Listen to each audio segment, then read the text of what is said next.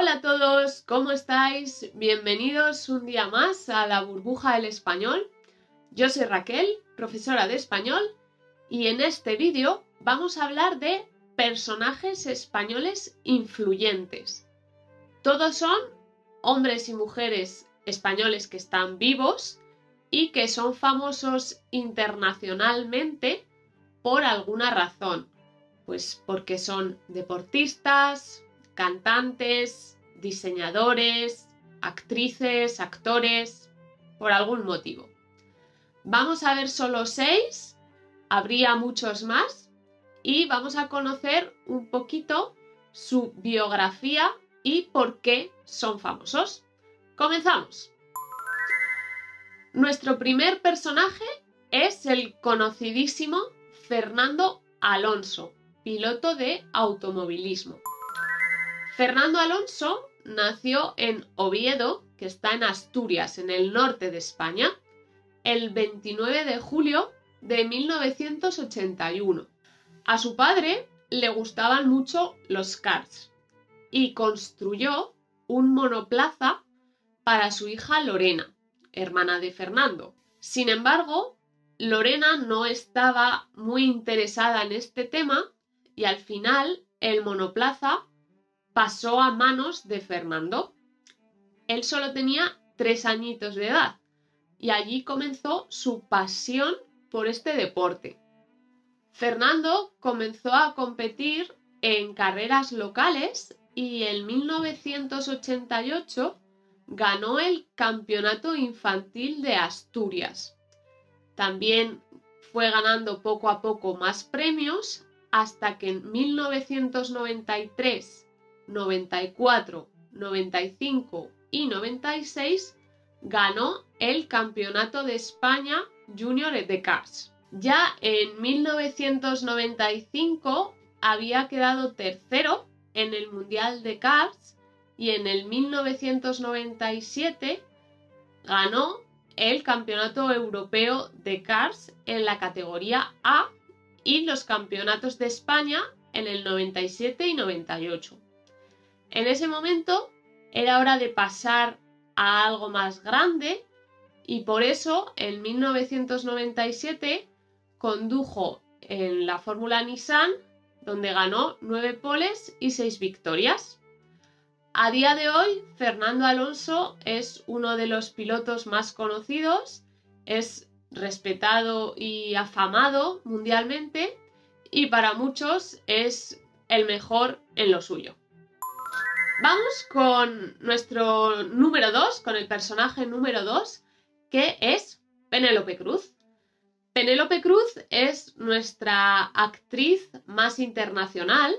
Ella es de Alcobendas, Madrid, y desde pequeñita eh, se interesó por la interpretación y por el baile. Ella estudió ballet en el conservatorio junto con su hermana Mónica que también es bailarina y actriz. En 1992, Penélope Cruz sale en la película Jamón Jamón del director Vigas Luna.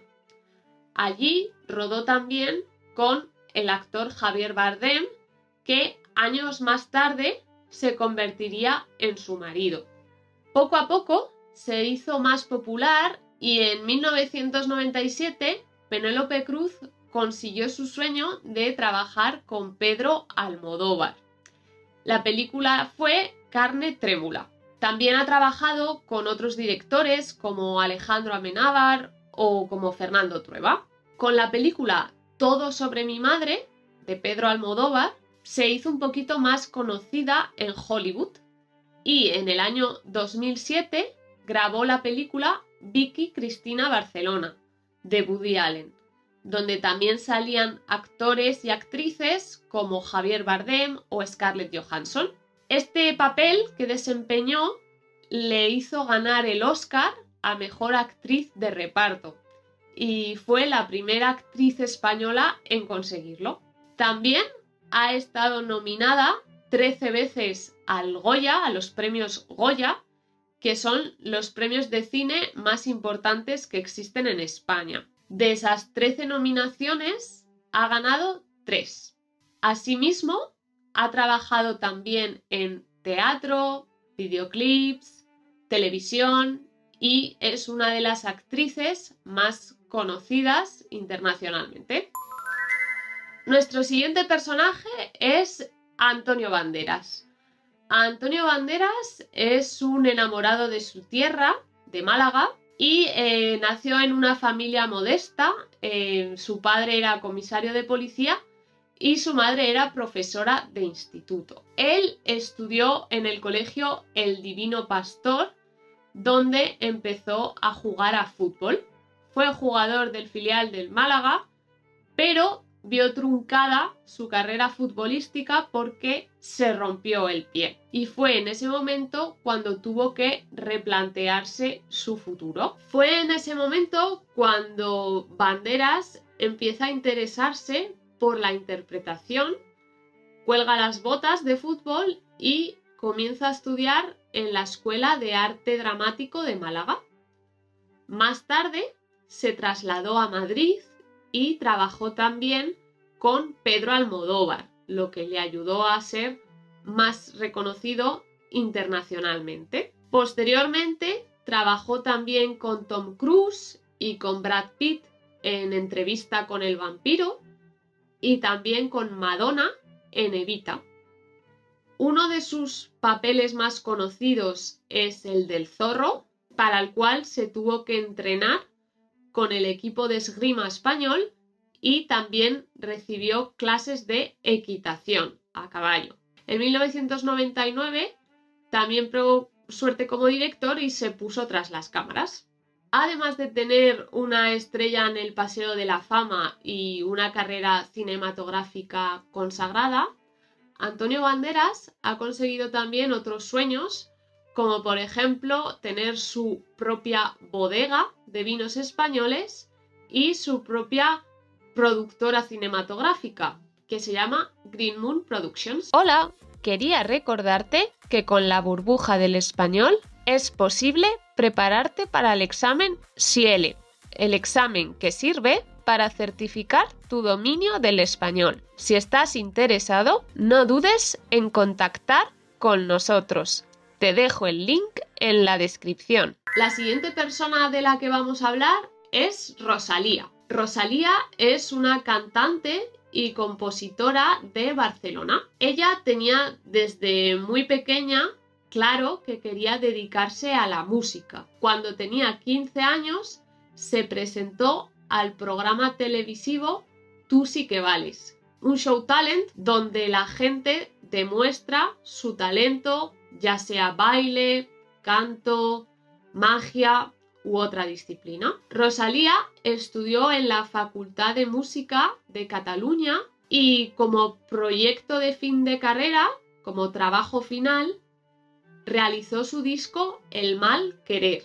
El mal querer es un disco de 11 canciones que tratan sobre una relación amorosa tóxica. Este disco se hizo muy famoso en España y también internacionalmente y está basado en una novela titulado Flamenca, que Flamenca es el nombre de la protagonista. En el disco Rosalía combina música pop con música urbana y flamenco, aunque últimamente también ha hecho más reggaetón.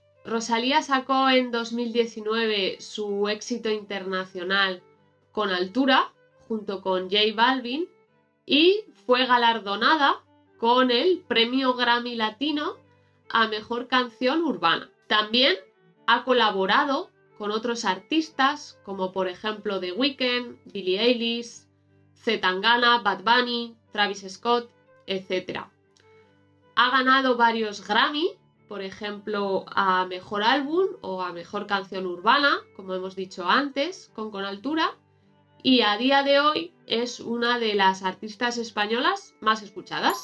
A continuación vamos a hablar de otro personaje importante para la cultura española que es el diseñador Paco Rabanne. Paco Rabanne nació el 18 de febrero de 1934 en San Sebastián, en el norte de España, y era hijo de un coronel republicano y de la directora del taller, era directora de taller de Valenciaga.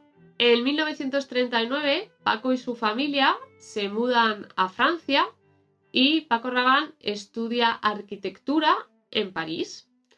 A la vez que estudiaba, trabajaba diseñando complementos para otros modistas como por ejemplo Christian Dior, Givenchy o Valenciaga. En 1963, Paco Rabanne expuso eh, por primera vez en la Bienal de París y lo hizo con vestidos realizados a base de plástico y de plumas. También creó con otros artistas contemporáneos el Group Verso de tendencia antiesteticista y en 1967 creó su propia casa de moda. Más tarde, en 1999, elabora su perfume Ultraviolet, que tenía un frasco y un color inédito, y más tarde sacó otras fragancias como por ejemplo Black XS o mm, Ultraviolet for Man o también la de One Million.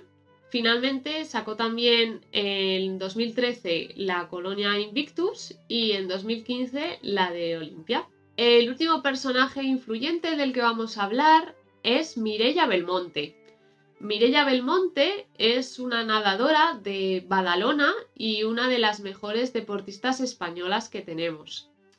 Ella empezó a nadar muy joven, a los 4 años de edad, por una recomendación médica. Badalona fue el primer sitio donde entrenó y posteriormente pasó a entrenar al Centro de Alto Rendimiento de San Cugat de Vallés más tarde también entrenó en el Club de Natación de Hospitalet, donde estuvo seis años, y también entrenó en el Club de Natación de Sabadell. Mireia Belmonte fue despuntando poco a poco y se proclamó campeona del Mundial Junior en las pruebas de 400 metros estilo y 400 metros libre.